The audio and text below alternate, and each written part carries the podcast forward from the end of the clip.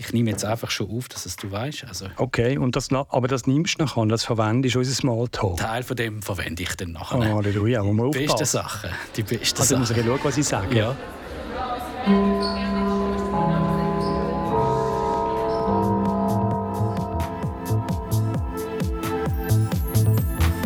IAM On Ear.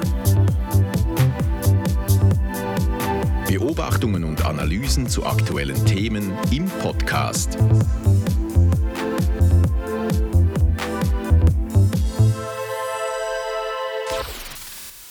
Heute geht es um etwas sehr Schweizerisches, um Schokolade. Oder zumindest um einen, der mit Schokolade groß geworden ist. Wir reden über Jörg Lederach. Herzlich willkommen zum Podcast IAM on Ear. Der einstige Patron der Schokoladenfabrik Lederach ist seit Wochen in den Schlagzeilen, weil er Ende der 90er Jahre regelmäßig Kinder in seiner Obhut geschlagen haben soll. Er war Teil einer christlichen Gemeinschaft, die im St. Gallischen Kaltbrunn auch eine Schule führte. Manche sprechen auch von einer Art Sekte. Als Prediger hatte er dort eine Art Sonderrolle inne. Ins Rampenlicht der Öffentlichkeit kam das jetzt alles, weil das Schweizer Fernsehen Ende September einen Doc-Film ausstrahlte, in dem erstmals Opfer von damals offen und in allen Details vor laufender Kamera erzählen, wie sie systematisch und regelmäßig geschlagen und misshandelt wurden. Unter anderem eben auch von diesem Jörg Lederach. Ein wichtiger Punkt, er streitet die Vorwürfe ab und zwar unter Eidesstadt. Dieser Doc-Film, der schlug jetzt eben ein wie eine Bombe und beschäftigt seither die Schweizer Medien. Und darüber möchte ich heute reden mit Marius Born. Hallo Marius. Hallo. Marius Born doziert hier auch am IAM wie ich. Er doziert visuelles Storytelling und hat deswegen ganz viel Erfahrung im Doc-Film. Mein Name ist übrigens Pascal Nufer. Auch ich habe bei SRF gearbeitet, arbeite immer noch bei SRF und Marius Born leitete bis 2017 die Abteilung Dokumentarfilm und Reportage. In dem Sinne, Marius, du hast den Film gesehen, selbstverständlich. Erste Frage, was hat dieser Film bei dir ausgelöst? Ja, er hat mich berührt, äh, auch aufgewühlt. Ich halte es für eine herausragende Leistung der Autorin Evelyn Falk und auch des äh, involvierten SRF-Doc-Teams. Äh, du hast es erwähnt, was die Rolle des äh, Firmenpatrons und Chocolatiers Jürg Legauf betrifft, steht, äh, was diese Züchtigungsvorwürfe betrifft, Aussage gegen Aussage. Hier gilt die Unschuldsvermutung. Ich persönlich, ich halte die Schilderungen der Betroffenen für höchst glaubwürdig, nicht nur aufgrund der Konsistenz, sondern vor allem auch aufgrund der Präzision dieser Schilderungen. Das ist etwas, was wir immer wieder beobachten im Bereich des dokumentarischen Storytelling. Geschichten erlangen eine Beweiskraft, wenn sie eben sehr genau erzählt sind. Wer vage bleibt, der exponiert sich nicht, aber wer eben detailliert schildert, erzählt, der macht sich angreifbar und auch gerade darum ähm, erzeugt diese Person dann eine Glaubwürdigkeit. Du hast gesagt, der Film hat dich bewegt als Zuschauender. Du bist aber natürlich kein Durchschnittsfernsehzuschauer mehr. Du bist ein professioneller Zuschauer. Als ehemaliger Leiter von Doc, war dir sofort klar, dass dieser Film einschlagen wird wie eine Bombe, so wie das jetzt passiert ist? Ich glaube, hier war es äh, ein Stück weit vor, voraussehbar aus verschiedenen Gründen.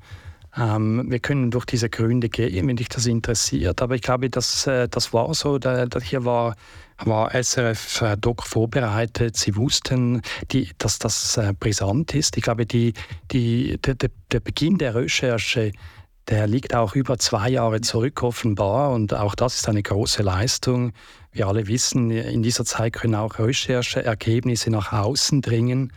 Ähm, und trotzdem, und ich glaube, das ist eben der Grund, auch einer der Gründe, trotzdem als filmisches Werk erzeugt dieser, dieser Doc, der übrigens auch sehr überzeugend gestaltet ist, eine unglaubliche emotionale Kraft und Wucht eigentlich eine Wucht, die kaum ein anderes Format äh, zu erzeugen vermag. Und das ist vielleicht auch das Alleinstellungsmerkmal von Top. Aber was ist es genau? Was ist es, was hier passiert? Ist es ein Tabubruch oder was ist es? Warum schockt dieser Film denn so? Es gibt, äh, ich würde sagen, verschiedene Muster von Dokumentarfilmen, die gesellschaftliche Diskussionen auslösen können.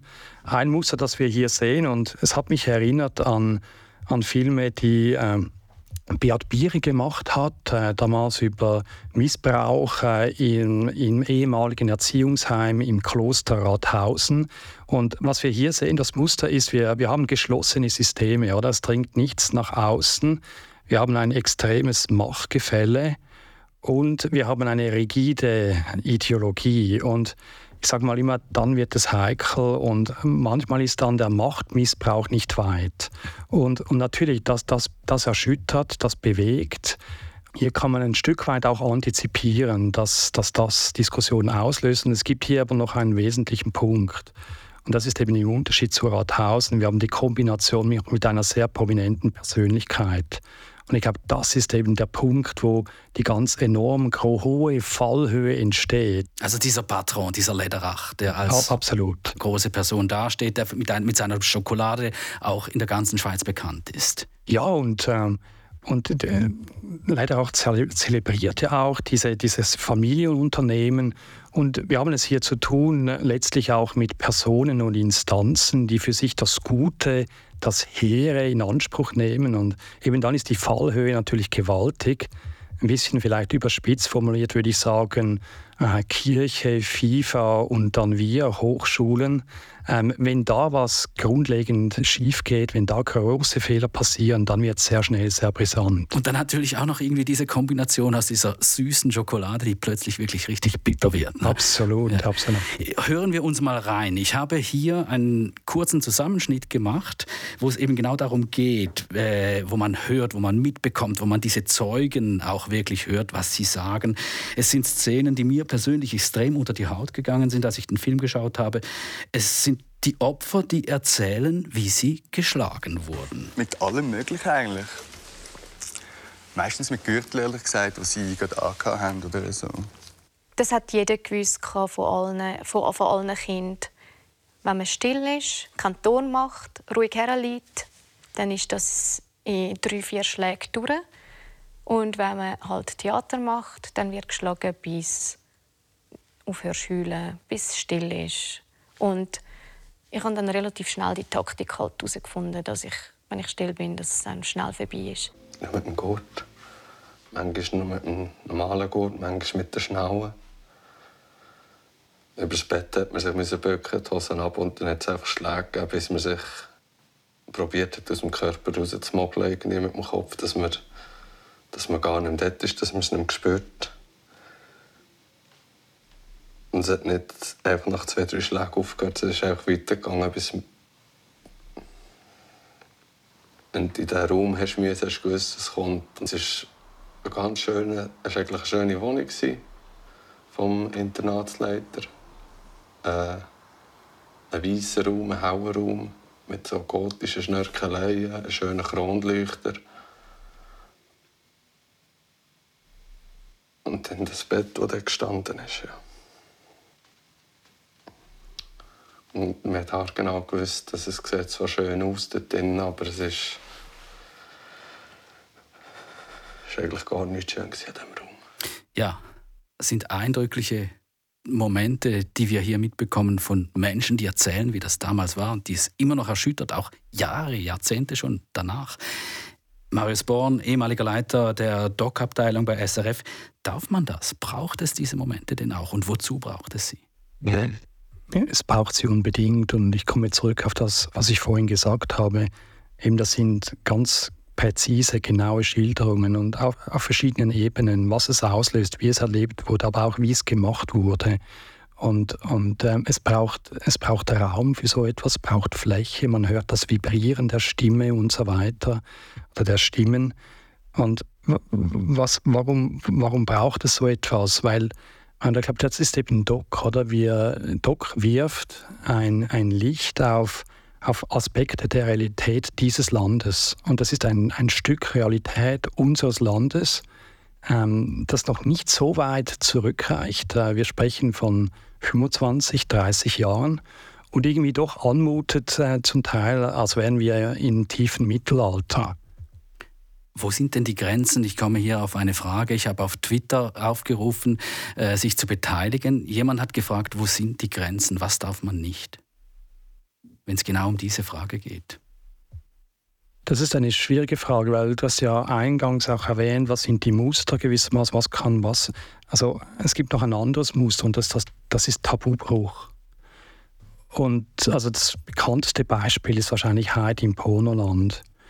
Und hier würde ich sagen, ähm, Tabubruch um jeden Preis, das kann nie das Ziel von Doc sein, es kann nie das Ziel von Journalismus sein.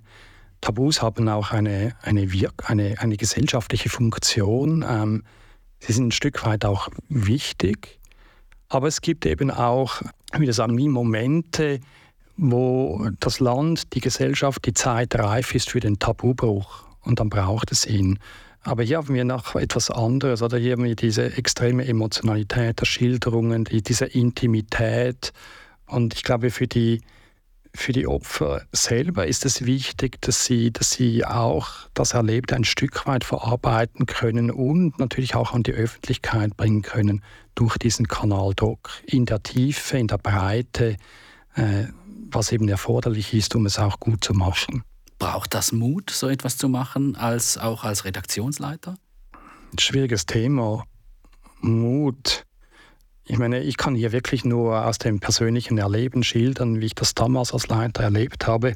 Ähm, es gibt ja häufig auch diesen Vorwurf, man hat heute zu wenig Mut. Äh, nein, ich würde im Gegenteil sagen, ich, ich empfand das eigentlich immer ein Stück weit auch als Kompliment, wenn superprovisorische Verfügungen oder nachher auch Beanstandungen ins Haus flattern. Die kommen jetzt ja schon. Also, die kommen, das ist klar. Ombudsstelle das hat, glaube ich, schon ja, mehrere äh, Anfragen jetzt bekommen ja, zu diesem das, Fall. Das weiß jeder, der solche Formate leitet. Das kommt unweigerlich. Und das ist ein Stück weit, ich sage mal, auch ein bisschen ein Kompliment, weil äh, wir, wir sind ja nicht im Geschäft der seichten Unterhaltung. Ähm, das heißt, wir Du, du, du hast Themen, die erzeugen Reibung, die sind kontrovers und das braucht es. Aber, und das ist eben das Schwierige, du musst natürlich diese Fälle für dich entscheiden. Und das, das hat auf mir gelastet. Also das sind ja, das jetzt Doc ist ein Format, ähm, mit einer Reputation, die ist über Jahrzehnte gewachsen. Über 30 Jahre gibt es das Format und, und das gibst du in die Waagschale. Das musst du jedes Mal wieder einlösen dem musst du gerecht werden, weil es braucht sehr lange, dass sich Vertrauen auch in solche Formate aufbaut. Es ist sehr schnell, wie Vertrauen verloren geht. Und, und, und wenn etwas auf mir gelastet hat, dann wirklich das, dass du dieser Reputation gerecht werden musst. Also man exponiert sich damit auch, man ist auch in einer Rolle, die man füllen muss.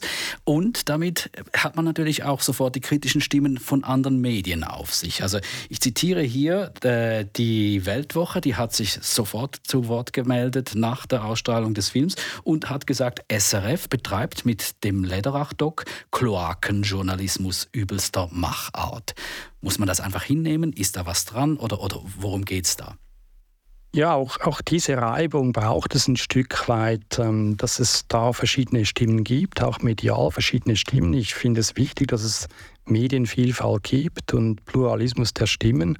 Und auf das musst du dich einstellen, wenn du solche Themen machst. Und da musst du auch bereit sein, ein Stück weit auch Kritik ein, einzustecken. Und ich sage das ganz ehrlich, ich war auch, eigentlich, ich wäre immer bereit gewesen, zurückzutreten, hätte sich ein Film in den Hauptaspekten des Films als fehlerhaft erwiesen. Das war zum Glück nicht nötig. Aber das gehört ein Stück weit dazu, dass man und dann, und dann eben, aber das, die große Aufgabe ist dann natürlich, so einen Stoff wasserdicht zu machen. Die Recherche muss funktionieren, die muss, die muss wirklich, wirklich vertieft sein. Und, und ich hatte auch sehr erfahrene Autorinnen und Autoren, die haben gesagt, sie schlafen schlecht vor Abnahmen. Weil, also Abnahmen ist, bevor der Film ausgestrahlt wird? Genau, wenn du dir das anschaust, im, im Team und und da, da klopfst du alles nochmals ab, da gibt es keine Geschenke, da geht es darum, ist der Film wasserdicht, können wir so rausgehen? Und da musst du vorbereitet sein auf das, was nachher folgt. Ich möchte hier nochmal schnell einhängen, dieser Vorwurf, der jetzt von der Weltwoche kam, Kloakenjournalismus. Ist, es da, ist da irgendwas dran? Ist das unsauber, dass man sowas macht? Wir haben vorhin schon ein bisschen darüber geredet. Oder gehört das dann einfach dazu, dass ein bisschen eine Schlammschlacht entsteht? Ja, das gehört ein, ein, Stück weit wahrscheinlich auch dazu. Ich, ich finde es manchmal interessant, dass jetzt gerade von der Weltwoche kommt, die ja Tabubruch mit einer gewissen Systematik betreibt. Nein, das ist wirklich, es ist, am Schluss ist es die Art und Weise, wie es gemacht wird. Dazu musst du stehen können. Übrigens, es geht nicht um Neutralität. Das ist kein journalistisches Kriterium, schon gar nicht, wenn wir über Reportagen, da ist, wäre es sowieso völlig, äh, völlig abwegig, sondern es geht um Fairness im Sinne von Sachgerechtigkeit. Also Du musst dir überlegen, ist der Film in dem Sinne fair, dass sich das Publikum, die die sehen, eine eigene Meinung bilden können? Haben wir das? Haben wir es nicht? Hatte die Gegenseite, hat in dem Fall auch die Seite Lederach oder die Seite der Schule und so, hatten die die Möglichkeit, Stellung zu nehmen? Bemühen wir uns, selbst wenn sie es nicht tun, ihren Standpunkt so gut es geht zu transportieren. Das ist sehr wichtig. Das kam in diesem Film vor. Also die hätten die Möglichkeit gehabt.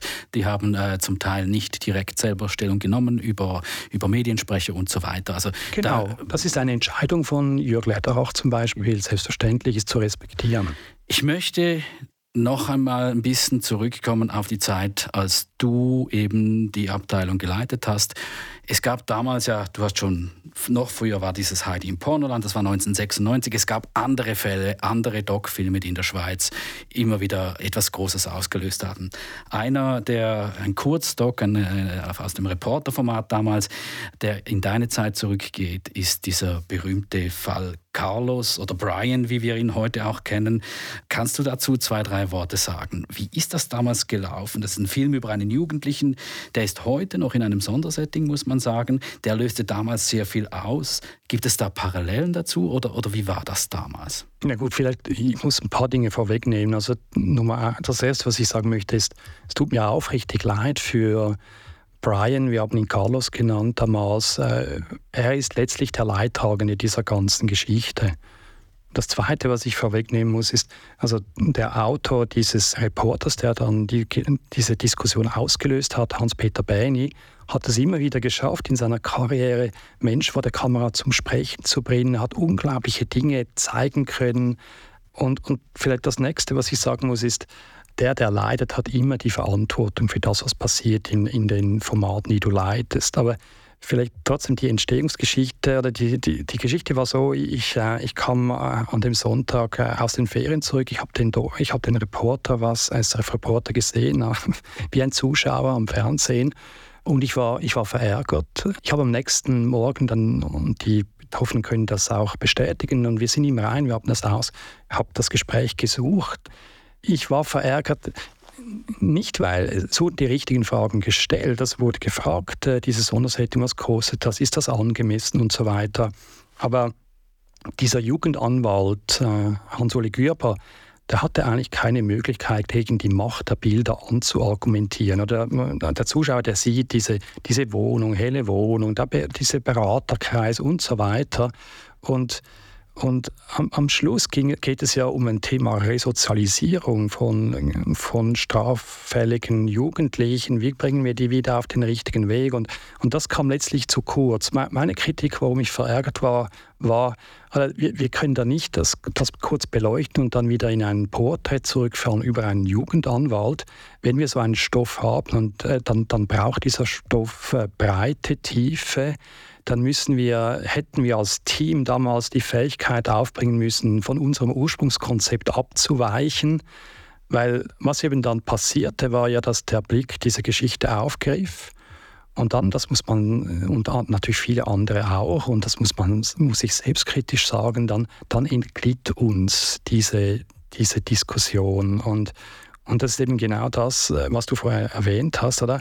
Die, die, die, die, journalistische Arbeit hört ja mit der Publikation solch, eines solchen Stoffes nicht auf, sondern dann beginnt eine neue Arbeit. Und, und, und diese, das, was dann folgt, das musst du minutiös planen.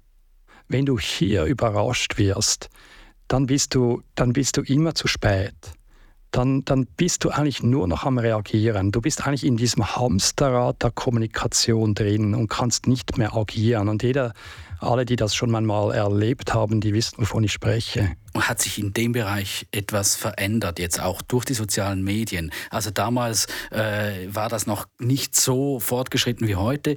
Diese Unmittelbarkeit, in der man mitmachen kann. Ja, das hat natürlich zugenommen, aber auch damals, wir, hatten, also wir hatten diverse Stoffe, da wussten wir, auch das wird schwierig und das haben wir vorbereitet. Wir überlegen uns, oder wie, wie, mit welchen Materialstoffen bespielen wir plattformgerechte soziale Medien, wie begleiten wir die Diskussionen, die dann, die dann kommen, das musst du antizipieren, das haben wir schon damals gemacht, bis hin zu Expertenforum, also Forum mit Experten, wo man Fragen stellen konnte und so weiter.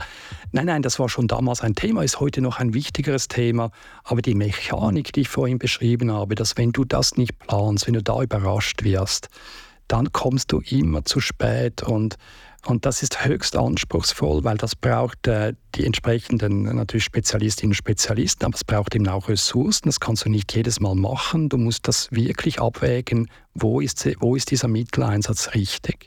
Jemand hat auch hierzu eine Frage gestellt äh, in den sozialen Medien. Sonja, sie hat gefragt, ob denn jeweils nach der Veröffentlichung, äh, ob man da an der Geschichte dranbleibt und wenn nötig auch öffentlich korrigiert, wenn eben genau so was passiert. Was, macht man das? Ja, unbedingt. Das haben wir natürlich gemacht damals. Wir, wir haben uns auch überlegt, oder? Damals hatten wir noch mehr Diskussionen eigentlich auf den eigenen Plattformen. Das wurde jetzt ein bisschen zurückgefahren.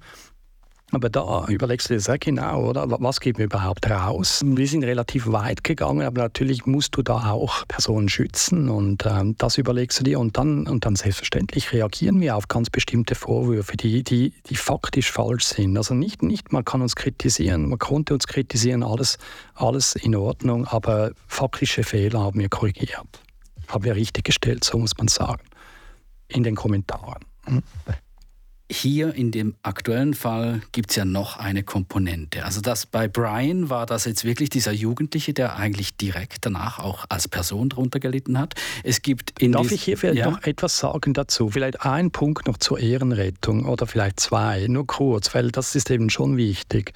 Also der Stoff ist ein guter Stoff, ein wichtiger Stoff. Also wie gehen wir als Gesellschaft um mit solchen Jugendlichen? Selbstverständlich. Aber der zweite Punkt ist, ähm, ich finde, die Haltung einer Behörde, in dem Fall die Justizdirektion, extrem schwierig zu sagen, wir stehen hinter einer Maßnahme, solange bis es nicht auskommt, solange bis die Öffentlichkeit nicht davon erfährt. Das finde ich heute noch eine schwierige Haltung, diese Diskussion musst du als Behörde aushalten. Darum ging es damals, dass eben diese Maßnahme eigentlich erst durch diesen Film öffentlich, der Öffentlichkeit äh, bewusst wurde. Ja, und wenn du das richtig machst, in der genügenden Breite, wenn du das vorbereitest, dann ist das ein extrem starker Stoff. Genau solche Stoffe braucht es eben im gebührenfinanzierten Rundfunk. Und dann ist die Frage, zu welchem Preis, oder? Also und da möchte ich jetzt die Brücke noch einmal schlagen zu Lederach. Also wir haben da auch diese Person, Jörg Lederach, die jetzt mit, mit dem Ruf seiner Person da, dafür bezahlen muss. Kann man sagen, gut, gerechtfertigt oder nicht. Andererseits haben wir ja noch das Unternehmen Lederach, das jetzt auch de, mit dem Ruf kämpft. Wie weit, ähm, wie muss man da abwägen? Wie weit darf man gehen? Da wird eben auch ähm, unter anderem hat da ebenfalls die, die, die Weltwoche gesagt, es sei ein Rufmord nach Lehrbuch, der da begangen wurde und so weiter. Also darf man das oder wie weit nimmt man das in Kauf?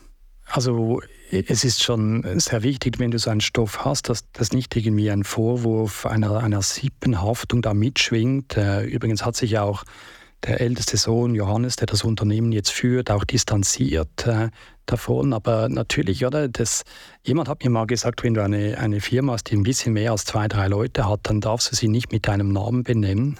Und das ist natürlich ein Grundproblem, oder? Der, der Name Lederach steht da. Und Jürg Lederach ist nun mal der Patron dieser Firma und hat die Firma enorm erfolgreich gemacht. Insofern schwingt das immer mit. Nein, aber wo ist die Grenze? Ich, ich glaube, natürlich, der Stoff gewinnt einfach noch einmal an Prominenz natürlich über diesen Namen. das ist in diesem Stoff drin. Ähm, aber du musst es genauso gut machen und du musst dir überlegen, ähm, wie, weit, wie weit gehst du. Aber ich halte, ich habe den, den Film gesehen, ich halte ihn für sachgerecht gemacht, persönlich. Das werden am Schluss andere entscheiden, ob es so ist. Tatsache ist, es hat funktioniert. Dieser Film hat über Wochen jetzt die Schweizer Medienwelt irgendwie in Atem gehalten. Fassen wir noch einmal zusammen. Gibt es Rezepte, mit denen man sagen kann, so funktioniert ein guter Doc, so schafft es ein Doc-Film, eine Zäsur zu setzen in einem Land wie der Schweiz. Ja, es geht nicht immer darum, diese gesellschaftlichen Diskussionen jedes Mal auszulösen. Das ist nicht der Punkt. Aber ein, ein, ein kraftvolles, ein, ein wichtiges, ein relevantes Format schafft es immer mal wieder, solche gesellschaftlichen Diskussionen zu lancieren. Das ist, das ist aber nur, nur ein Punkt. Doc, Doc ist irgendwie sowas wie, ich würde sagen, ein, ein Fenster in, in unterschiedliche Welten, auch in unterschiedliche Vorstellungen des Lebens und irgendwie so einzigartig wie das Leben selbst. Und meine, mein Ziel war immer, ich habe mir immer überlegt, gibt es diese Stoffe schon? Kann ich diese Stoffe irgendwo einkaufen? Und, und dann haben wir natürlich den Stoff nicht gemacht. Das Entscheidende ist, und, das, und darum braucht es solche Formate, ist, gibt, äh, können wir etwas, können wir einen Blick, manchmal auch ein Schlaglicht auf unser Land werfen, das es sonst nicht gäbe. Und das ist keine Nabelschau. Habe ich deine Frage beantwortet? Gibt es da vielleicht einen Punkt, der, der dich speziell interessiert? Also mich würde interessieren, gibt es denn auch Rezepte rein auch von der Machart her, wie man sagen kann, doch, das funktioniert, wenn ich das so mache. Also wir haben hier gesehen, eben emotionale Quotes sind eine. Äh, du bist auch, äh, du unterrichtest ja auch Storytelling und so weiter. Wenn du diesen Film jetzt noch mal einen Schritt zurück einfach so anschaust, ja, typisch, das war klar, so funktioniert das, so macht man das. Gibt es das? Gut, ich habe ich hab eingangs ein paar Dinge erwähnt, oder? Das ist, äh, das ist, wir haben natürlich diese prominente Person in diesem Film drin, wir haben dieses extreme Machtgefälle und so weiter, wir haben diese Dinge im Stoff drin. Aber dann ist die Frage, wie gehst du in diesen Stoff rein? Und da hat sich unglaublich viel verändert. Oder? Wir, sind, wir, gehen, wir sind lange weggekommen von einem sogenannten Herleitungsfernsehen, wo du langsam das dann aufbaust. Nein, ähm, und das ist in diesem Doc eben auch drin. Oder? Das, das ist von Anfang an mitten in die Emotion rein. Und äh, du hast heutzutage nur noch ganz wenig Zeit, oder den, den Zuschauer, das Publikum, Zuschauerinnen und Zuschauer zu gewinnen. Nutzerinnen und Nutzer. Das ist einfach so. Das hat sich ähm, verändert, auch durch, Konsum, durch, das Konsumverhalten, das wir von sozialen Medien kennen, nehme ich an. Ja, natürlich. Oh, und auch früher reichte nicht Enttäuschung, ein bisschen übertrieben gesagt. Die Leute haben einfach irgendwie routiniert zugeschaltet. Und heute ist es natürlich ganz anders und sie schalten auch gar nicht mehr zu. Sie schauen es über andere Kanäle oder Zeitversetzt und so weiter. Also überlegen, überlegt sich, überlegen sich alle sehr genau, lohnt es sich hier, meine Lebenszeit investieren. Und das ist ganz wichtig in der Machart, oder das ist gleich am Anfang richtig, dass es stark losgeht.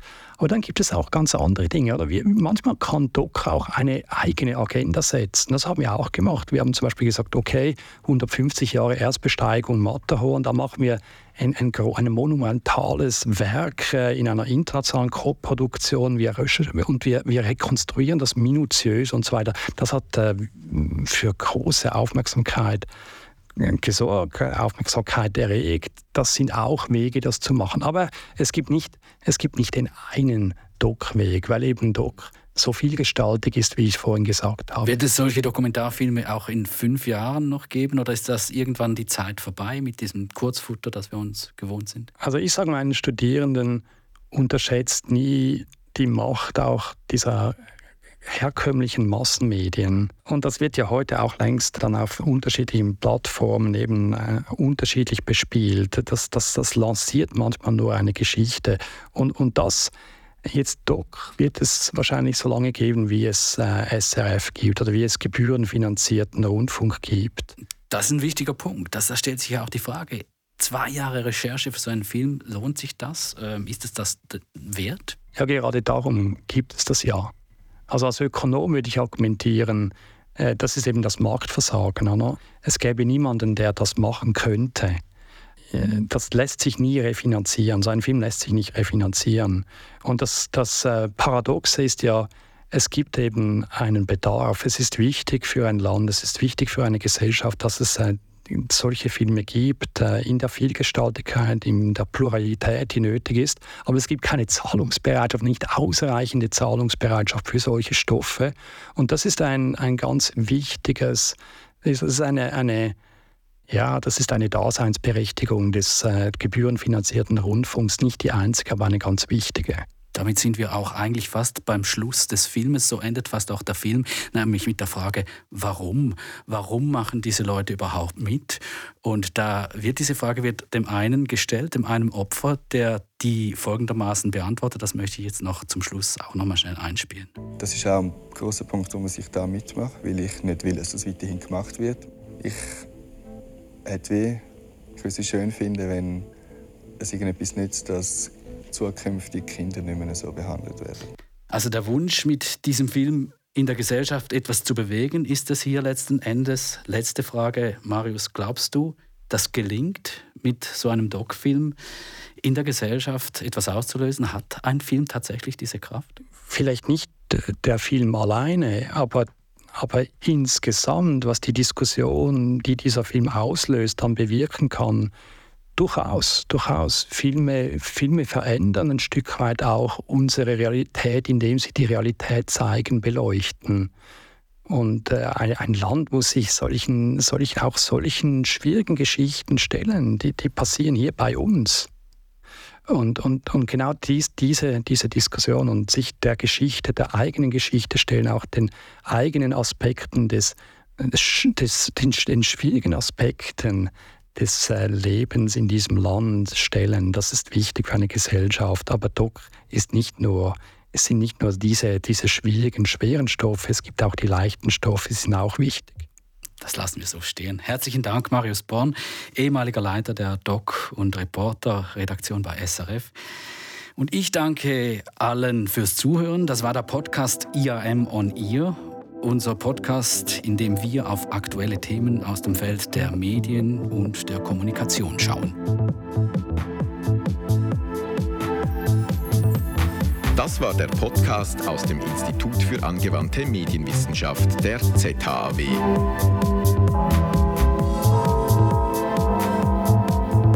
Schön, dass Sie dabei waren. Bis zum nächsten Mal.